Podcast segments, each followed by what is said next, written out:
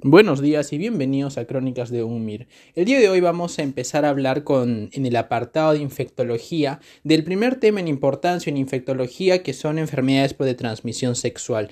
Y hoy nos vamos a enfocar en sífilis. Cuando nosotros empezamos a hablar entonces de lo que es una enfermedad de transmisión sexual, tenemos que tener en cuenta que siempre hay que primero hacer un diagnóstico precoz, tratar siempre tener la presunción diagnóstica en nuestra cabeza. ¿Para qué? Para que luego, aparte de tratar a la persona que es nuestro caso índice, poder tratar los diferentes contactos. Por ejemplo, en pacientes con sífilis, los contactos de los últimos 90 días son los que nos tienen que preocupar para tratarlos. ¿Por qué? Porque nosotros tratando a los contactos evitamos tres cosas. Evitamos que el paciente se reinfecte, evitamos que las personas que puedan ser contactos asintomáticas sigan esparciendo y así evitamos que la transmisibilidad en la población siga aumentando de estas enfermedades de transmisión sexual.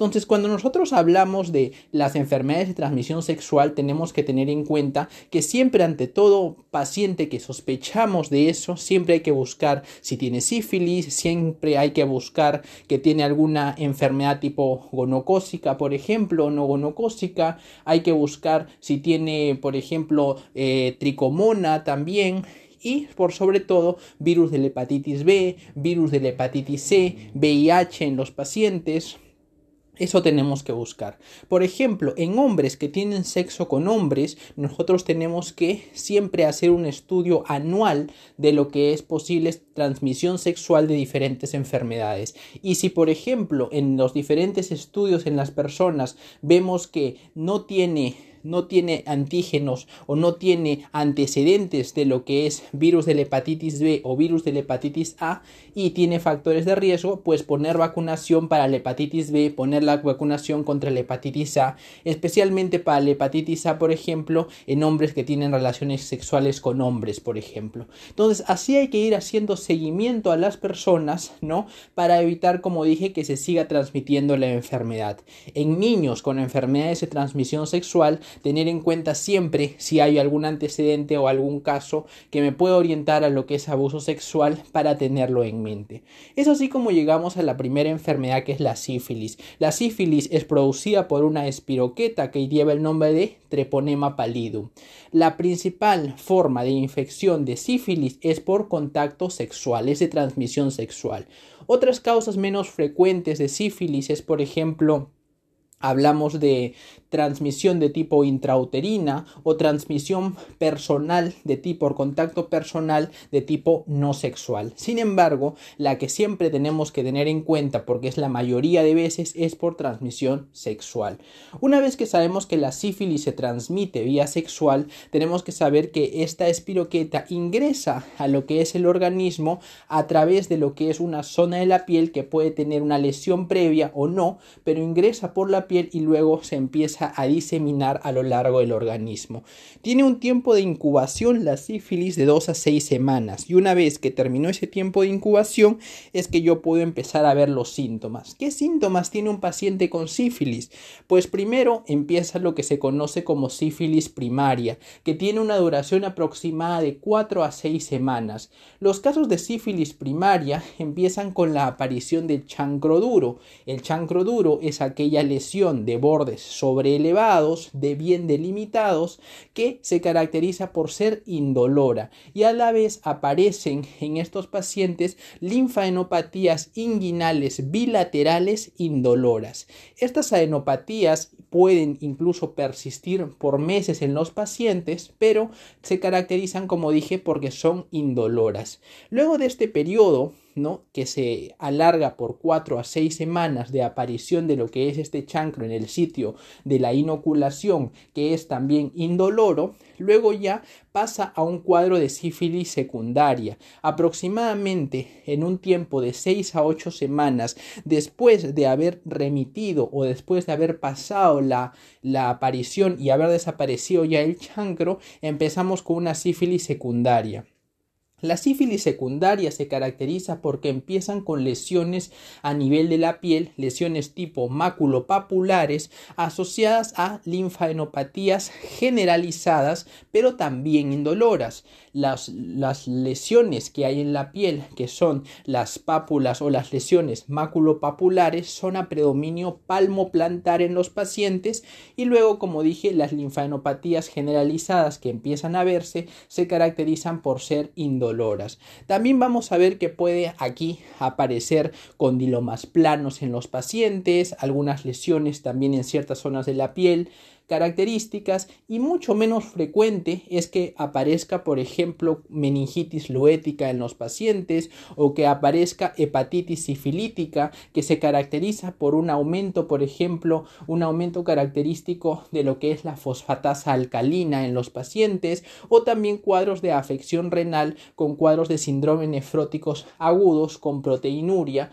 pero como dije, estos cuadros son mucho menos frecuentes. También puede haber hipoacusia desde aquí en los pacientes, pupilas de Argyll Robinson, que es como un cuadros de miosis bilateral que pueden existir, pero como, como dije, es muy, mucho menos frecuente. Lo frecuente es encontrar lesiones maculopapulares a predominio palmoplantar asociadas junto con lo que son linfadenopatías generalizadas indoloras. Ahora, existen muchos pacientes que pasan de una sífilis primaria a una sífilis latente y se saltan este proceso de nosotros ir por una sífilis secundaria. Luego de que se pasa de una sífilis secundaria a una sífilis latente o de frente a una sífilis primaria puede pasar una sífilis latente, esta sífilis latente, de acuerdo al tiempo que ha pasado desde que desde que apareció, desde que uno se infectó hasta que apareció, podemos encontrar que se clasifica en sífilis latente temprana si apareció durante el primer año de infección de la persona o sífilis latente tardía que es después del año de que el paciente adquirió la infección por esta espiroqueta. Estas sífilis latentes muy pocas veces evolucionan, o sea, no es tan frecuente que yo las vea evolucionar hacia lo que es una sífilis tardía. Sin embargo, sin tratamiento también es muy poco probable que se curen o remitan solas sin ninguna clase de tratamiento. Pero ¿cómo definimos una sífilis latente? A ver, un cuadro de sífilis latente normalmente se define como aquella en la cual hemos confirmado que hay un cuadro de sífilis y el paciente no ha tenido nunca tratamiento para el mismo y obviamente se encuentra asintomático para el cuadro. O sea, ya confirmamos el diagnóstico, está sintomático y nunca ha recibido tratamiento para sífilis. Y luego ya pasamos a lo que es la neurosífilis. A ver, este es un concepto que ha cambiado bastante. Hace unos años se consideraba todo parte de una sífilis terciaria y en general esto ha ido cambiando. Hoy en día se considera que cuando ya empezamos a ver cambios a nivel del líquido cefalorraquídeo, ya se puede considerar lo que es una neurosífilis. ¿Y qué cambios en el líquido cefalorraquídeo encontramos? Pues encontramos que puede haber aumento, una pleocitosis a predominio mononuclear con mayor de 5 células por campo en líquido cefalorraquídeo asociado con lo que es una proteinorraquia con más de 45 células en los pacientes y un BDRL positivo. ¿Por qué el BDRL es importante aquí? Porque es el único que puede detectar anticuerpos que no pasan la barrera hematoencefálica y por ende ayudan mucho en lo que es el diagnóstico de ese tipo de pacientes. Ahora, una vez que nosotros pensamos en una neurosífilis, decir que la neurosífilis se puede diagnosticar casi en cualquier etapa de lo que son los cuadros eh, de sífilis como tal. Es decir, puede aparecer desde el inicio como puede aparecer también como consecuencia de una sífilis tardía en los pacientes, en cualquier lugar. Si bien es cierto que luego de tratar una sífilis temprana y dar un tratamiento específico es muy poco probable o menos riesgoso de que uno evolucione y te dé cuadros de neurosífilis, en general la neurosífilis puede aparecer en cualquier momento. Y tenemos ciertos casos o ciertas formas clínicas de neurosífilis que me orientan más o menos desde cuándo pudo ser la infección. Y tenemos tres casos importantes. La primera se conoce como la neurosífilis meningia en los pacientes La segunda se conoce como neurosífilis meningovascular y la tercera neurosífilis parenquimatosa en los pacientes. Si hablamos de la primera, la, la, neurosífilis meningia se caracteriza fundamentalmente porque aparece muy precoz, casi aparece durante el primer año del que el paciente fue infectado y se caracteriza porque el paciente va a tener náuseas, vómitos, va a tener cuadros de rigidez de nuca asociados a afectación de pares craneales en los pacientes y como dije una, un cuadro muy precoz que aparece en el mismo y porque aparece durante el primer año de infectado. Luego tenemos, es lo más importante que hay que saber, luego tenemos la meningovascular, que en general la sífilis meningovascular se caracteriza porque se da más o menos entre los 5 y 10 años aproximadamente de que uno adquirió la infección y esta meningovascular da un cuadro de un ictus progresivo en los pacientes porque generalmente es afectación de la arteria cerebral media. Y luego tenemos ya un cuadro mucho más tardío, que es la sífilis parenquimatosa, que puede dar dos cuadros, o me puede dar un tabes dorsal o me puede dar una parálisis progresiva general. La parálisis progresiva general eh, nosotros la vemos en los primeros 20 años de haber adquirido la infección, pero ya el tabes dorsal lo encontramos alrededor de 35-40 años de haber adquirido la infección.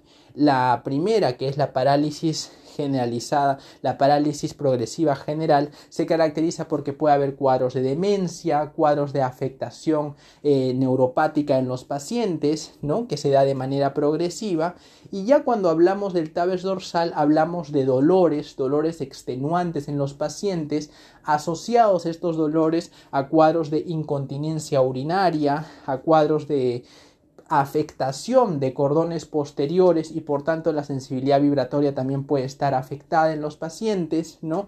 Entonces más o menos es el cuadro clínico que se tiene. Entonces esto es como enfocamos neurosífilis. La neurosífilis puede aparecer en cualquier momento de la evolución, existen algunas formas clínicas que tienden a aparecer antes o tienen a aparecer ya con los años, pero en general las alteraciones en el líquido cefalorraquídeo que se encuentran en el 50% de pacientes aproximadamente pueden ya verse desde un inicio en los pacientes. Y ya luego hablamos de sífilis tardías. A ver, hablar de sífilis tardías es hablar de complicaciones mucho mayores porque ya empiezan a afectar otros órganos. Hablamos de, por ejemplo, las sífilis cardíacas que afecta vasas vasorum, que son que pueden aparecer aneurismas a nivel de lo que es la aorta ascendente en los pacientes. Entonces ya son complicaciones cardíacas mucho mucho más severas que pueden aumentar la morbimortalidad en los pacientes. O hablamos afecciones que en general lo separan hoy en día de lo que es la neurosífilis propiamente dicha, pero que como veremos en el tratamiento al final se va a tratar no como si fuera cuadros de neurosífilis. Y es, lo que hablamos es de la afectación ocular y de la afección ótica. La afectación ocular más característica de la neurosífilis es la uveitis en los pacientes, que hay que tener cuidado porque las uveitis pueden dar afectación ocular importante. Y luego dentro de la, dentro de la afectación óptica tenemos la aparición tanto de pérdida de lo que es la audición progresiva en los pacientes y finalmente cuadros de tinnitus que también pueden aparecer en estos pacientes. Entonces, esto es el espectro clínico de un cuadro de sífilis. Luego vamos a hablar de que una vez que nosotros tenemos muy en claro esto, pues tenemos que hablar cómo vamos a hacer el diagnóstico de una sífilis. A ver, hay muchas formas de hacer diagnóstico. Si bien es cierto, hay que recordar que tanto las, el treponema pallidum como lo que es el causante de lo que es la lepra, todos esos dos microorganismos se caracterizan porque en general no puede hacerse cultivo in vitro de los mismos, pero sí es cierto que, por ejemplo, para sífilis podemos hacer, por ejemplo, detección en campo oscuro en los pacientes.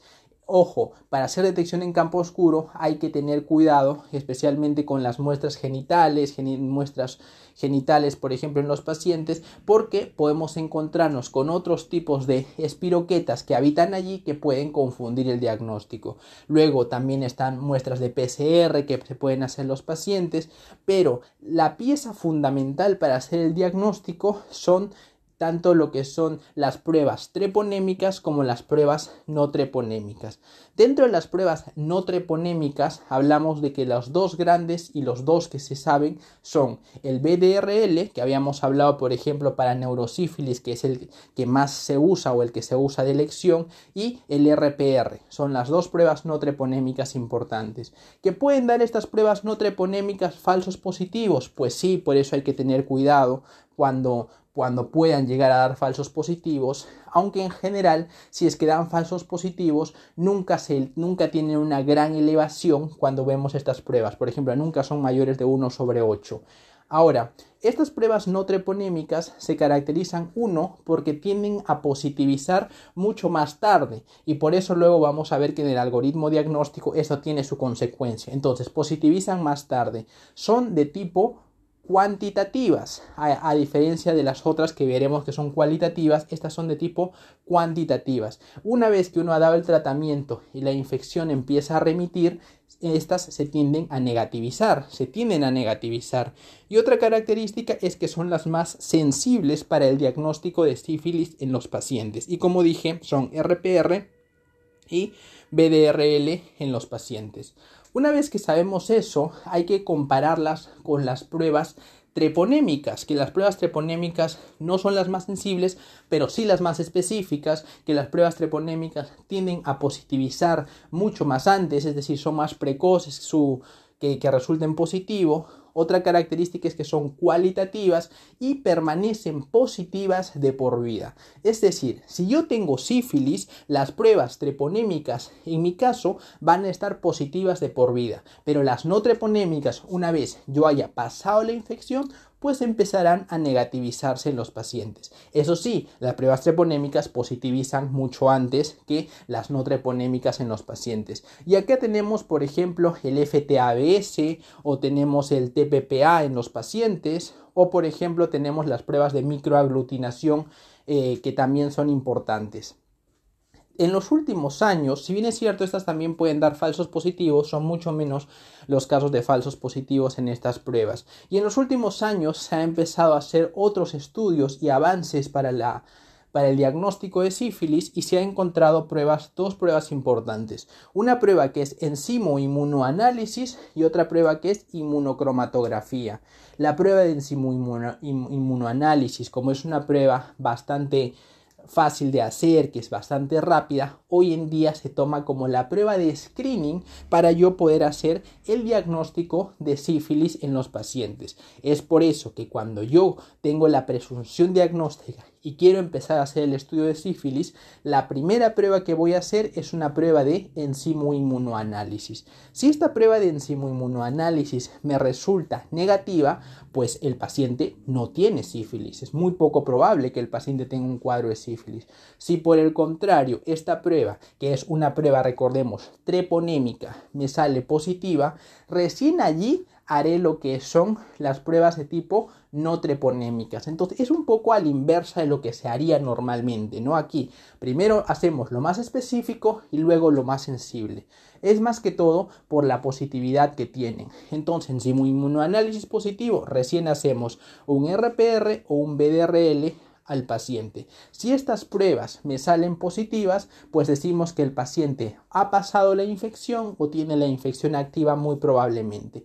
Pero ¿qué pasaría si yo tengo una prueba de inmunoanálisis positiva, pero por ahí las no treponémicas RPR, BDRL me salieron negativas? Pues recién aquí aplicaremos otras pruebas treponémicas como por ejemplo la FTA o por ejemplo aplicaremos lo que es la TPPA en los pacientes. Si estas pruebas me salen positivas, pues diré que muy probablemente el paciente tenga sífilis y de acuerdo al diagnóstico, a la clínica del paciente, pues tomaré la decisión. Pero ¿qué pasaría si otra vez me salen negativas y al final solo salió positivo la prueba de enzimo inmunoanálisis? Pues en estos casos podré hacer vigilancia y seguimiento al paciente y ya con posterioridad en el periodo de un mes podré repetir las pruebas si así lo veo por conveniente. Aquí ya sería individualizar cada caso. Entonces, eso es más que todo cómo se hace el diagnóstico de sífilis en los pacientes. Y luego ya hablaríamos de el tratamiento, o sea, una vez que hemos diagnosticado sífilis, cómo se hace el tratamiento. Pero antes de hablar de tratamiento, hablamos de algo que no, no, no hemos mencionado y es la neurosífilis. A ver, la neurosífilis yo tengo que tener también una presunción diagnóstica importante. ¿Cuándo presumo que el paciente pueda tener neurosífilis? Uno, cuando es refractario al tratamiento inicial que le hemos dado. Dos, cuando el paciente tenga clínica que nosotros pensemos que es muy sugestiva de que, esté de que esté comprometiendo el sistema nervioso central, desde cuadros de hipoacusia, cuadros de encefalopatía, alteración en el estado de conciencia en el paciente, todos estos cuadros que yo creo que son afectación del sistema nervioso central en el paciente, otra como dijimos que sea refractario al tratamiento y otra que el paciente tenga VIH con CD4 menores iguales de 350. Entonces aquí yo puedo pensar que el paciente se ha hecho una se puede complicar y hacer cuadros de neurosífilis. Y como dije, lo primero que haré es hacer una muestra de líquido cefalorraquídeo por punción lumbar y ver cómo está, ¿no? Si hay proteinorraquia, si el paciente tiene pleocitosis a predominio de mononucleares y ver luego el estudio de BDRL, que es el de elección para ver si es positivo o no en estos pacientes. Y así haré el diagnóstico de neurosífilis. Entonces, una vez que tenemos todo lo que es el diagnóstico, Ahora vemos cómo es que vamos a tratar estos pacientes. Pues el tratamiento también es muy variable. A ver, en pacientes que nosotros detectamos que tiene sífilis primaria, sífilis secundaria y sífilis latente temprana, pues en estos pacientes se hará tratamiento con penicilina G benzatínica 2.4 millones intramuscular una sola dosis. Ese será el tratamiento que haremos. Penicilina G benzatínica 2.4 millones intramuscular una sola dosis y ya está en el tratamiento. Pero ¿qué pasa si estoy tratando una sífilis, ya sea primaria, secundaria o latente temprana, y estos pacientes yo veo que son alérgicos a la penicilina? Pues la alternativa es dar doxiciclina en los pacientes 100 miligramos cada 12 horas por un periodo de dos semanas en los pacientes. Esa es la alternativa. Entonces, el primer eslabón, ese es el que hemos hablado, penicilina y como alternativa doxiciclina. Y luego hablamos de qué pasa si el paciente tiene una sífilis latente tardía o tiene ya una sífilis tardía con complicaciones tardías, pero sin que sea neurosífilis, sin que tenga nada que ver con la neurosífilis. Pues aquí también daremos penicilina G benzatínica 2.4 millones intramuscular, pero la daremos en tres dosis, es decir, por tres semanas, porque es una por semana, pues en tres semanas tres dosis de penicilina G benzatínica en los pacientes. ¿Y qué pasa si es alérgico a la penicilina? Pues aquí hay tres conjeturas o tres casos que nosotros tendríamos que plantearnos. Primero, tendríamos que ver cómo está su líquido cefalorraquídeo y si el paciente tiene o no tiene VIH. Si el paciente tiene un líquido cefalorraquídeo normal, pero y tampoco tiene VIH, o sea, es VIH negativo con líquido cefalorraquídeo normal, pues podemos dar doxiciclina en el paciente a la dosis que hemos hablado eh, como tratamiento. Pero si el paciente nosotros vemos que tiene líquido cefalorraquídeo normal, pero es VIH positivo, pues acá no podemos dar doxi, entonces se hará lo que se conoce como desensibilizar al paciente, ¿no? Hacer desensibilizaciones del paciente para que pueda aceptar a la postre lo que es penicilina y le podamos dar después la penicilina. Entonces, desensibilización, a pesar de que tiene líquido cefalorraquídeo normal, si llega a ser VIH positivo. ¿Y qué pasa si la tercera hipótesis, que el paciente le encontramos líquido cefalorraquídeo raquídeo anormal, pues aquí ya eh, hablaremos de otro escalón más, pues ya lo trataremos como una neurosífilis al paciente. Y llegamos a la neurosífilis. Si el paciente tiene neurosífilis, ¿cuál sería el tratamiento? A ver, si yo tengo un paciente que ya me viene con neurosífilis o me viene con afectaciones oculares, es decir, cuadros de uveitis o con tinnitus o afecciones como hipoacusia en los pacientes, es decir, afectación óptica, en estos tres casos que comprenden la neurosífilis en general, aunque muchos la afectación ocular y óptica lo ven por separado, pues en estos casos yo tendré que dar tratamiento con qué? Con penicilina G cristalizada acuosa en los pacientes por un periodo de 10 a 14 días. ¿Por qué? para permitir que durante este periodo pueda pasar todos los componentes del medicamento y puedan actuar a nivel, ¿no? A nivel alto, a nivel por encima de la barrera hematoencefálica. O por el contrario, también dicen que se puede dar, ¿no? Penicilina G procainida en los pacientes de tipo acuosa más probenecid cada 6 horas en los pacientes, igual, más o menos por 10 a 14 días en estos pacientes. ¿Y qué pasa si el paciente por ahí es alérgico a la penicilina? Pues en estos casos no puedo dar doxiciclina, porque la doxiciclina es una molécula muy grande que no me va a llegar a pasar barrera hematoencefálica. Entonces habrá que desensibilizar al paciente para luego dar la administración de penicilina en estos pacientes. Eso es así es como se trata. Y en embarazadas, pues en embarazadas ¿qué pasa? En embarazadas es un caso especial, pero el tratamiento de base siempre será penicilina. Nunca podré dar otra cosa. Si es alérgico, de igual forma, desensibilizar. ¿Y qué pasa? Me dicen cuando es... Y otro caso, por ejemplo, si yo tengo una madre embarazada y tiene, al final detectamos que tiene sífilis, ¿cuándo lo trato al niño? Pues aquí tenemos que ver tres aspectos importantes. El primero, si yo voy a tratar a un niño de hijo de madre con sífilis, 1. Si por ejemplo la madre fue detectada de sífilis en el tercer trimestre del embarazo.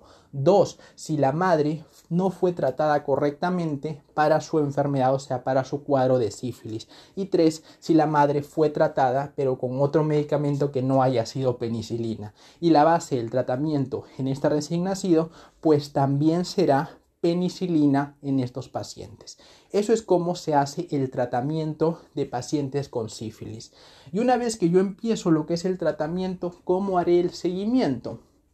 Pues el seguimiento en pacientes que tienen sífilis, pero sin que hayan llegado a tener cuadros de neurosífilis, se hace durante todo ese tiempo para ver que los niveles de lo que es tanto RPR como BDRL, es decir, pruebas no treponémicas, que vayan reduciendo paulatinamente. Así, a los 6 a 12 meses tiene que haber reducido cuatro veces el valor que estaban al inicio o haber ya negativizado totalmente, cualquiera de las dos, o que haya bajado cuatro veces o que simplemente ya del, todo haya negativizado en los pacientes. Si durante este tiempo no vemos mejoría en los pacientes, ya sea por cualquier aspecto, pues siempre hay que ver cómo está el líquido cefalorraquídeo para descartar que el paciente sea una neurosífilis, de lo contrario sería simplemente una sífilis latente, ya se ha pasado más de un año tardía probablemente en los pacientes.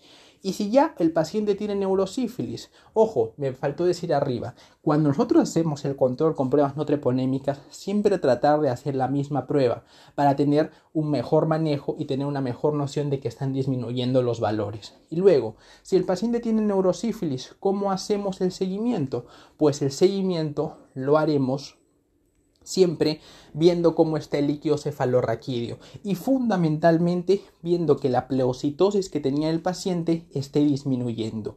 La pleocitosis que esté disminuyendo y también me podré guiar obviamente que los valores de BDRL estén disminuyendo y también que la proteinorraquia que tenían también esté en descenso en los pacientes.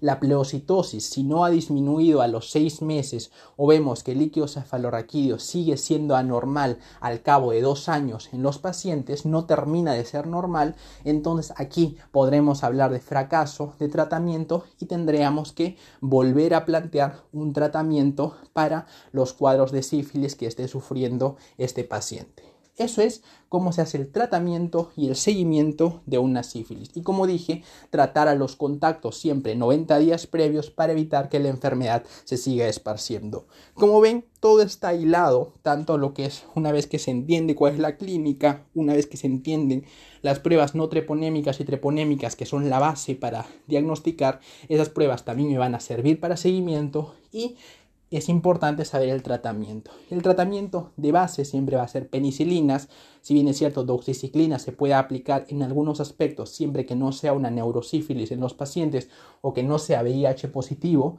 siempre podríamos tratar. Y en embarazadas tampoco se puede dar doxi ni tampoco en neos, entonces generalmente siempre recordar la penicilina, penicilina G benzatínica en su mayor parte o penicilina G cristalina acuosa o procainida como tratamiento de cuadros ya de neurosífilis en los pacientes. Recordar las, las afecciones cardíacas y demás. Y bueno, eso sería todo en el tema de hoy. Espero les haya sido de, de utilidad y hasta otro tema. Chao.